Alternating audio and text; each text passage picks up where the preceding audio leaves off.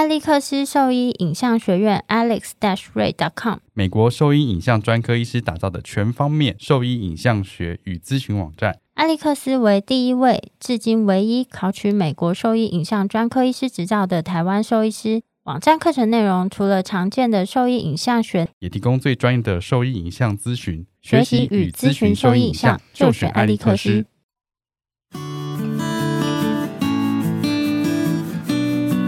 你现在收听的是 Wonder Vet Talk 超级好兽医的闲聊时间，我是兽医师林哲宇 Steven，我是兽医师肖慧珍。在这边，我们会用轻松谈论的方式，带给大家一些简单而正确的小动物相关资讯，也会和大家分享一下兽医师日常发生的有趣事情。今天我们主要接接续上一集讲那个膝盖骨异位的问题对啊，嗯，那其实我这两天看到一篇蛮有趣的，就是算是小知识啦，不是文章。嗯，那上次你有提到说，就是大家常常会把那个。就是膝膝关节的位置啊，就搞错。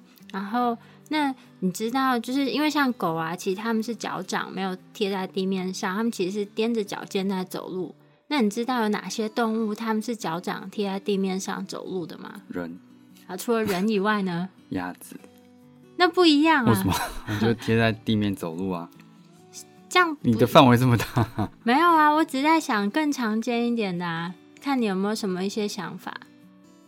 鸭子很常见啊，kangaroo 啊，那个袋鼠，嗯，然后兔子，兔子啊，嗯。嗯，然后那个 raccoon，raccoon，嗯，浣熊，哈，哦，对，怎么样？我就想说，就是帮大家复习一下，对，很好，这个很，这个很重要，对，就是，就是我到今天。在录之前看社团内的文章，还是有人搞错，还是有人搞错。大家在问问题的时候，又有人说髋关节脱髋髋关节异位，然后还分级，还分级，我简直都昏倒了。这个你跟医生讲，医生都听不懂你在说什么，因为不会医生会觉得因为没有这种事情 有趣，没有人在髋关节呃异位在分级，就是没有这个东西，是膝盖骨异位，髋关节脱臼。髋关节半脱位这样子，所以要搞清楚结构在哪里很重要。那我要分享一个小知识。好啊，我来听听你的小知识。这个可能跟这没关系。我只想说，你有听过那个蚂蚁跟蟋蟀的故事吗？你说蚂蚁就很努力在储备粮食，然后蟋蟀在那边玩，所以最后他们就被冻死了这样子。对，刚来的时候听我儿子在听那个故事。就是在讲那个蚂蚁很努力的工作，然后蟋蟀在玩耍，然后蚂蚁就就训斥他说：“你这样子玩耍，到时候冬天的时候你就没有粮食吃了。”然后蟋蟀不以为意，还是继续在那个弹琴嘛。就是你们 哎，你你儿子小时你你儿子看的卡通跟我小时候看的一样哎。没有，这是那个那个故事哦。好，那个那个那个什么熊，我不知道什么熊。好，你继续啊。然后呢？那个熊在讲故事，然后我就想说。蟋蟀它能活多久？它为什么要过冬？蟋蟀的生命周期，然后我就去查了，然后多长？蟋蟀的蟋蟀生命周期大概才四到六个月而已，所以它本来就不需要过冬，它不需要过冬，所以它的生活态度是正常的，是对的。蚂蚁管太多了，蚂蚁的那蚂蚁因为因为蟋蟀它就是自己一个人啊，它就是自己，它是独居的吗？就是它它不用管别人活得好不好啊。它就是从它就是 从卵开始到成虫，它就是自己一个人，它不用管它后代能不能活啊。可是蚂可是蚂蚁就是它是一个群聚嘛，它是需要它有工蚁啊，什么蚁后啊什么的，所以它要努力的工作去维持这个群聚是能够生存的。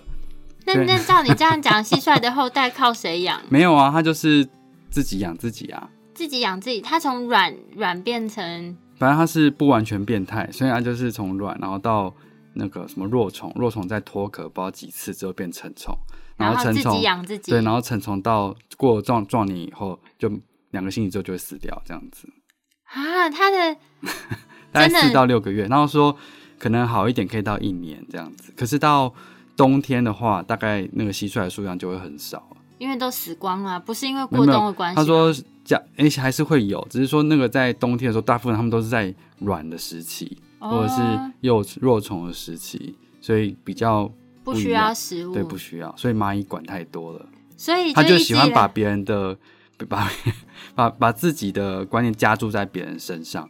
可是你不能这样跟你儿子讲啊！你不能这样跟他讲，他这样就是他这样就不可以就没有学习到那个蚂蚁努力的精神啊！努力是一回事啊，可是你不能把自己的生活形态加注在别人身上。他是蟋蟀，关你屁事！你不能这样子，好，但是你可以，就是这的确是应该养成小孩独立思考的能力，不然我们小时候都被骗了。对，我是以前都没有在想，就听哦，这对对，他们告诉我们就是要努力。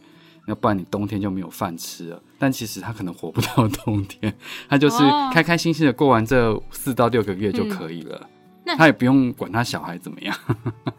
哦，所以他这样及时行乐的态度是正确的，啊没有错，对他来说是正确的。就教你一个小知识吧，这也是个小常识。OK。所以下次你在听这个故事的时候，你要告诉你小孩，就是每一个人的人生都不一样。你不要管他，不要管别人，不要干涉他。那你很爱干涉我啊！不要干涉别人太多。对啊，我们都是人呐。所以呢，都是人，所以就可以被干涉吗？我们都是人呐。哦，有趣吧？好，这个蛮有趣的，难得你讲一个蛮有趣的小知识。很智障。然后，然后再好，我们今天就开始讲一下我们要讲的东西。上一次我们讲到的是结构，结构吧。那所以上次是提到大概就是膝盖骨异位的。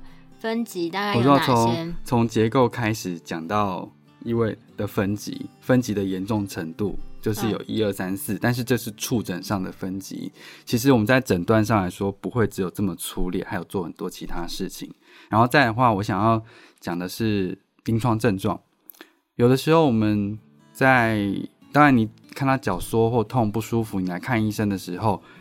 那就是有临床症状，这个是没有疑虑的。嗯，不过一般来说，膝盖骨异位不太会造成急性的跛行或疼痛。一般是这样子，通常大概就是看到他们走一走啊，突然会抬脚啊，缩一下，缩一下，然后或是说刚起身或是刚睡觉起来的时候，你觉得好像脚缩着，不太敢放下来。对，大概就是这样子偶发的情况比较多了，很少会看到说他痛到脚完全缩着，怎么碰他挤脚这样子。对，就是这是一般不会有这么明显的急性疼痛的临床症状出现，所以你出现临床症状是缩脚，但是你去碰触它，或者是它。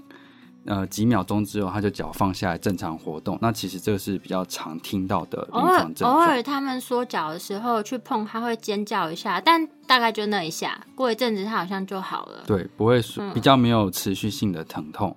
嗯，这个是膝盖骨异位的临床症状。这最重要的地方啊，因为很多人都把就是这个东西搞错。然后还有就是上次有提到，就是呃，很多人会觉得说他这个异味。就跑掉的时候，你好像就去推他一下，然后就很自豪跟我们说：“哎，意思意思，我我们就是那个他膝盖骨异味，但我把他推回去了。”我拉一拉也回去，这是我们每天都在做的事情。不用推，他也会回去。这是我们每天都在做的事情。你要看级数啦，四级我不相信推得回去。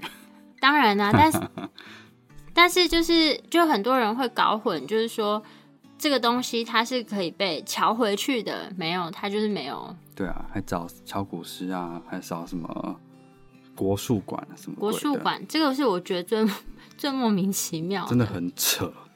对啊，然后呃，我这边要讲的是怎样？我有点跳掉了。临床症状，对我刚刚讲的临床症状对不对？刚刚讲的是比较常见的临床症状。那很多时候我们在被诊断出来的时候是没有明显临床症状的，但就像呃，因为这是一个发育性的疾病嘛。就成长过程中，其实就有可能会有，所以一般其实我们工作的医院，你只要是来打预防针或做其他的皮肤的一些一些问题的看诊，其实我们都会例行性的做这样的触诊。应该是不管来做什么检查啦，就不管不管来因为什么原因来就诊，我们都会做例行性的触诊，然后就常常就是意外发现，哎，这个狗狗它可能有这样子的疾病存在。对，就是。一呃很，其实很早期就有可能会被诊断出这个问题，那只是级数上的的判定。那很多时候像这样早期的判定，有可能是一级或二级，然后有的甚至已经三三级也有可能。那最常有症状其实是大概二级左右是最常有的。那一级被诊断出来的话，不代表说你可以不管它，你必须要去监控它，因为它是个发育发育的疾病嘛。所以在它成年之前，其实都是必须要，呃，隔一段时间，其实就必须要去监控这个膝盖的状态有没有触诊上有没有变严重，影像上有没有变化，其实两个都要去看。然后就是在被诊断出来之后，不管有没有做积极性的治疗，就是手术，那可能在生活的控管上啊，还有就是饮食体态，这个都会是非常重要。尤其是他活动性的控管，就不能让他每天那边跳来跳去，这一定是嗯会让他这个情况变得更糟糕的。对。然后我觉得。哎，讲一个那个好了，我觉得这个其实是像三级或四级，尤其是四级啊，其实常常不是那么容易被被大家立刻发现。然后你记不记得我们看过最严重的那个，就是我的小小干儿子？你说白色的？对对对，嗯，对啊，就是没关系，应该可以吧。嗯，就是嗯，是一只，它是松鼠博美，白博美，白博美，然后就。其实他在他是有非常严重的四级膝盖骨异位，但是那个主人带他回家，从来都没有发现过他有这个问题。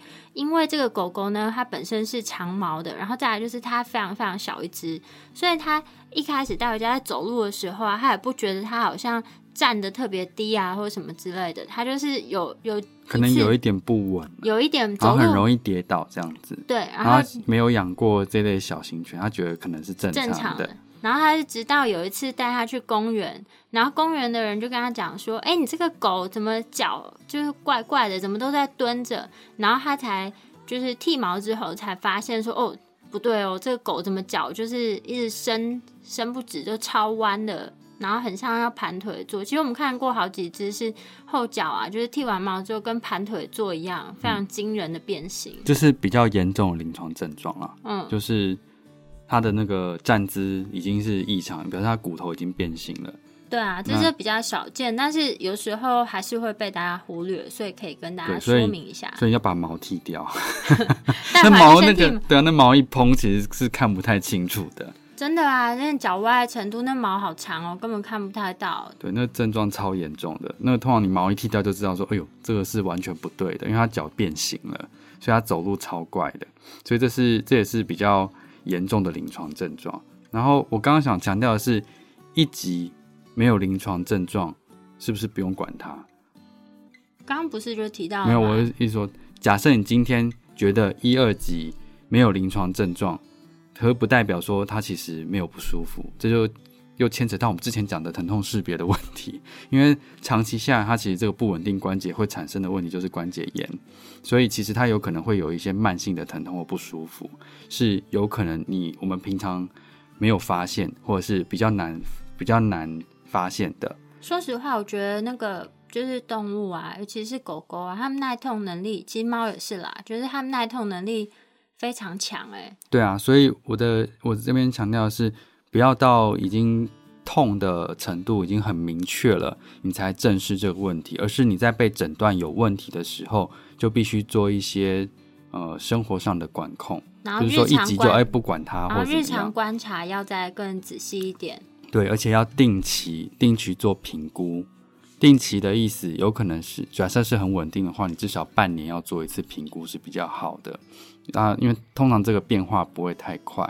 那如果你半年内还有变化，其实算是蛮快的了。嗯，大概是。那这是临床症状的部分。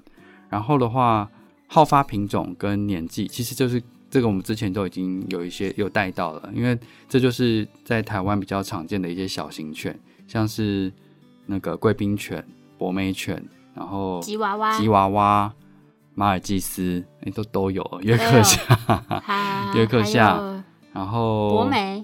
刚讲啦，刚我讲吗？你没有在听？有我有在听啊，但我怎么没有听到你讲？我说贵宾博美哦，真的，好好好。然后吉娃娃、约克夏，OK，就这一类比较常见的小型犬，其实都会有。然后再的话，就是那个八哥短吻犬，其实在在临床上也是蛮常见的。因为我们现在讲的都是内侧膝盖，对，内侧内侧膝盖骨异位啊，因为对。小型犬大部分都是好发内侧膝盖骨异位，然后大概是中型或是中大型犬，或是像是腊肠啊，有一些那种短腿狗，它们有些会有外侧膝盖骨异位。不过这次我们就先不讨论。我刚刚想要讲腊肠，因为腊肠其实它的膝盖骨异位的成因稍微比较不一样，就是它是那个 bull leg，因为它是整个骨头它的它的那个就有点像 O 型腿，对 O 型腿，所以它造成的有可能是像它的 O 型腿，有可能是。真的 O 或者是 X 型的，所以它是有它有可能是向内或向外。那多数来说，他们的膝盖的问题不会太严，呃，就是膝盖骨异位问题不会太严重到需要手术矫正了。通常需要矫正的话，它的那个骨变形可能都比较严重了，所以你不会只矫正膝盖而已。但大部分我好像几乎没有看过腊肠犬因为这个问题来手术，哎。其实有的是可以手术的，就我看过很严重的，嗯，他的那个膝盖已经十字韧带断了哦，然后二次性关节炎，然后你看他的那个胫骨其实歪的很厉害，那走路其实是一跛一跛的，所以那个其实在早期相相对很少，相对比较少见啦。嗯，只是看你有没有，因为我觉得他们有更严重的问题 需要去。Take care，所以说这问题相相对于他们来说，就是一个呃，就是不会真的对他的生活或是对他的疼痛造成太大的影响啊，是吗？我觉得是，我觉得是程度上啦。如果今天，因为他今天是短腿比较短的短腿的狗狗，所以他在承重跟生活的生活的形态上面，可能影响来说，我们看我们看其实是还好的。但其实他在，因为现在大家都知道腊肠比较常见的一些问题，所以它有可能在行为上做了一些限制，它不可能太呃 free 的去跑啊、跳啊之类的，所以你比较看不出来差异性。嗯，但其实它是有影响的。嗯，对啊，那大概是这样子啊，我觉得啦。OK，对，那这个是好发的品种。那年纪的话，其实就是它其实是一个发育性的疾病，所以从小基本上就会有，所以从小就会有。所以今天你在六个月被诊断出来，它就是会有，它不会好。那只是最好的情况就是维持在刚诊断出来的那个状态，级数。对，例如说诊断是一级，那他现在到十岁都维持在一级，其实是控制的非常好的。这个是超好，对，他的骨头是没有变形，而且膝盖没有任何退行性变化，这就是非常好的状态。他不可能从二级，然后你把它估一估变成一级，那这样子我可能很怀疑他一开始诊断 是不是有问题。对啊，这样子还蛮失礼的。嗯，对啦，反正它不会退回去，因为这个是结构性的问题，它通常不会因为你的保守的控制，或者是你吃了保健品，或者你针灸，它就好了，不可能，因为这结构性的问题。对。但是我觉得大家大家常常都会误以为说这东西，呃。就像你刚刚讲，是不是吃了保健品啊，这个东西就会好？就是其实我们还是要再强调一下，就是保健品它是有帮助的，但是再怎么样帮助，要记得它就是食品，食品它的疗效都是应该是说它不能宣称疗效，然后再来它对于疾病的帮助性还是非常有限。就像我们今天不可能吃了什么食品，你的疾病就消失。嗯嗯，这个这个还是很重要的事情啊，要。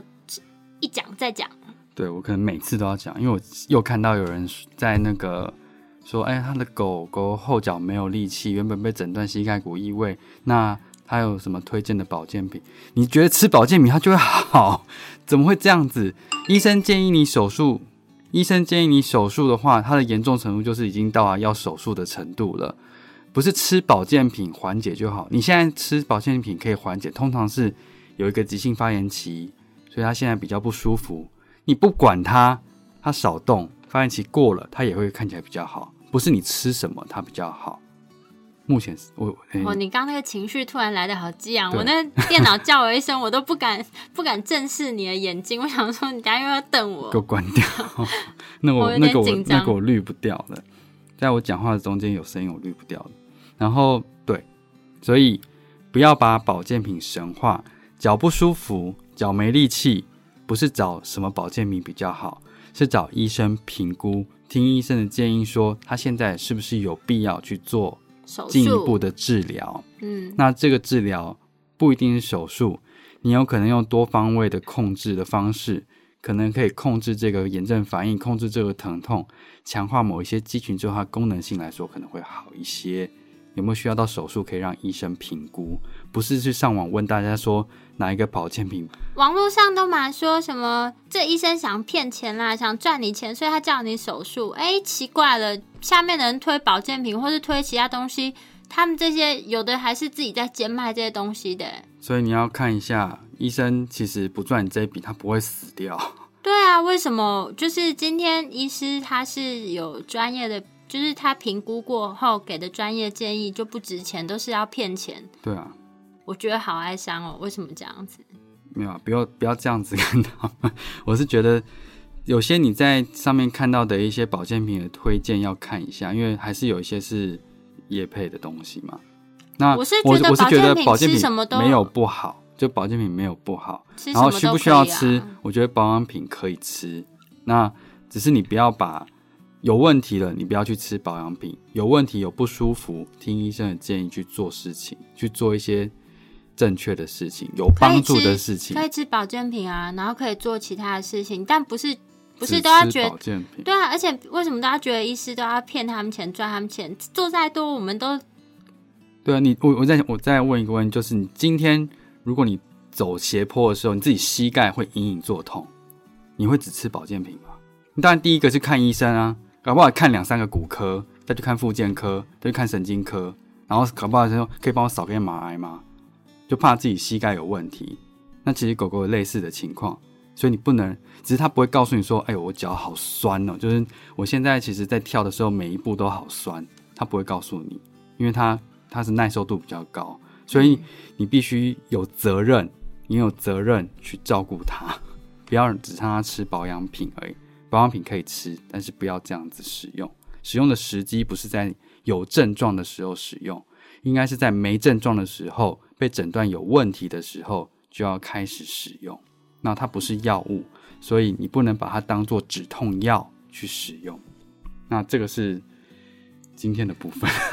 那我们今天其实强强调了，好吧？我们今天这样子的话，我我有推进了一些进度。我们讲了临床症状，然后讲了。